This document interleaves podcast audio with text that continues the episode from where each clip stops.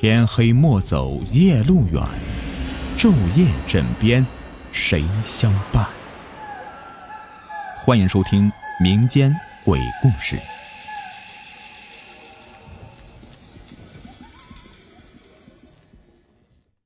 你们好，我是雨田，欢迎收听民间鬼故事。今天故事名字叫做《恐怖的住院经历》。我住院了，是我坚持要求的。医院冷冷清清的长走廊，飘着刺鼻消毒水味的大厅，刷的粉白的病房，还有那些奇形怪状的医疗用品，这里一切的一切都令我兴奋不已，神往已久。我喜欢这里，但是平日里我没病没痛的，没有机会来。终于我感冒了，我太开心了。于是，在一个没有暖气的冬夜，我决定不盖被子。结果，当然是如愿以偿了呗。高烧直至引发肺炎，住进了医院。主治医师很忙，基本上是见不着人影。倒是护士长似乎闲得很，有事没事就过来陪我聊聊天，问问我的病情。她是一个非常和蔼慈祥的中年妇人。虽然年过中旬，但是风韵犹存。年轻时候一定是一个绝代佳人，不知迷倒多少的男医生啊！我偷偷坏笑，他却只是轻轻的叹气，摸着我的脸还算光滑，羡慕的望着。还是年轻好啊，小姑娘就算长得不标致，也是漂亮的。他走以后，我自个儿琢磨半天了。他这是夸我还是损我呢？后来我慢慢就释然了，他是善意的，因为他笑了，笑得那么的慈爱，那么温暖，跟那个白大褂从不扣扣子、走路带风、整天半有型的主治医生完全不同。不知不觉天已经晚了，我从护士长的值班室出来，拖着一双拖鞋板一手夹着几本杂志，另一只手抓着一把护士长给我剥好的五香花生米，边上楼边吃着。病房的楼不高，四楼就到顶了。我晃晃悠悠的往楼上爬，用我妈的话说，那叫穷嘚瑟。本人生来体质欠佳，加之正在病中，爬到四楼时已经是上气不接下气了，那模样要多狼狈就有多狼狈，估计老鼠见了。都不带搭理我。突然，我猛然发现宽阔的楼梯上站着一个小女孩，一个活生生却又死气沉沉的小女孩。她小小的眼睛，小小的鼻梁，小小的嘴，尤其是那双眼睛出奇的小。如果用素描来画她的一比一的头像。那眼睛只需要削一支极尖的六 H，轻轻的荡一笔就够了，两笔都多了。但是就这双极小极细的眼睛，却射出一种犀利的光芒，非常的有神。我能感觉到那光啊，正射向我。小女孩穿的很寒酸，上衣是一件补了又补，这袖子和领口被磨得又黑又亮的碎花小棉袄。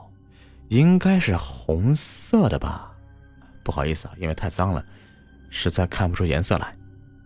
下面是一条同样很脏很旧的绿色条绒裤子。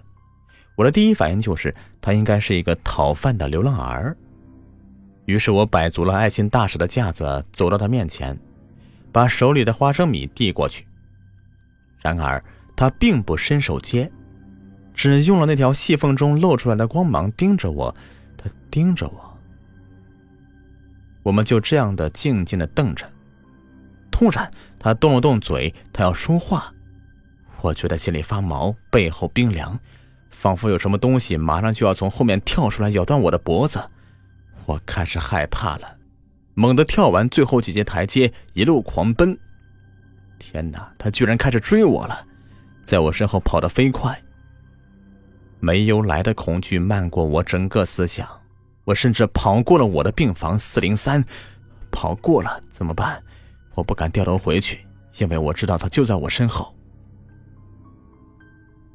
猛地，我想起了护士长的话，他说：“如果你遇到什么事情，就去四八零房间找海明先生，他是这个医院里面最正直的人了，没有谁敢对他不利。”我几乎是豁出去了，因为我后面不知何时又多了一个女人，她和小女孩一起追在我身后。四八零四楼最后一个房间，我拉开门冲进去。反身锁住了已经近在咫尺的两个家伙，然后一头钻进一个男人的被子里，不停的站立。他们在外面疯狂的敲门、嚎叫、凶暴的撞门，而我除了恐惧，什么都不知道了。不知道过了多久，我悠悠的醒了过来。这个房间虽是一样的白，却又跟其他病房不同。它有一个很大的白色的书架，堆满了书，也非常的软。这个床也非常软，很舒服。还有，它竟然有一扇面对走廊的半落地式大窗。虽然有百叶窗隔着，但却没有拉严，所以可以隐隐看到走廊上面的情况。女孩，小女孩。她还在，她正在用那双小的不可思议的眼睛盯着房间里看。我赶紧用被子紧紧的把自己藏起来，只敢掀起一点点的小缝隙来偷偷的观察。天哪，他竟然和我目光相对！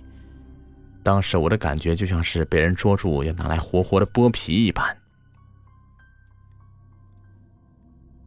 又不知过了多久。我再次从昏迷中醒过来，小女孩不见了，却在朦胧中看到那个追我的那个女人，搬了一个小矮凳，倚在大窗旁边开始哭嚎，声音凄厉而尖锐。那个女人也是一身的破旧棉袄打扮，仿佛有无限的哀痛。令人毛骨悚然的是啊，她竟在哀嚎中夹出一个幽怨的长音。拖着一句让我心惊胆战的话：“四零三，王春香。”天哪，四零三只有我在住啊，不是叫我，那是在叫谁呀？不，我记得我并不叫这个老土的名字呀，为什么我会认为他是在叫我呢？迷迷糊糊的，我又睡了。好，故事已播完，感谢收听。喜欢听我讲故事，别忘了点击我的订阅、收藏还有关注，感谢你们。好的，各位，节目到最后呢，给你们推荐一个福利。如果有想要了解潮鞋的，可以加一下唐朝体育这个微信，九三四八五七八。他们家的潮鞋款式非常的好看，并且价格也很优惠。我自己本人呢也在穿，而且我们的粉丝还有优惠。微信号是九三四八。五七八。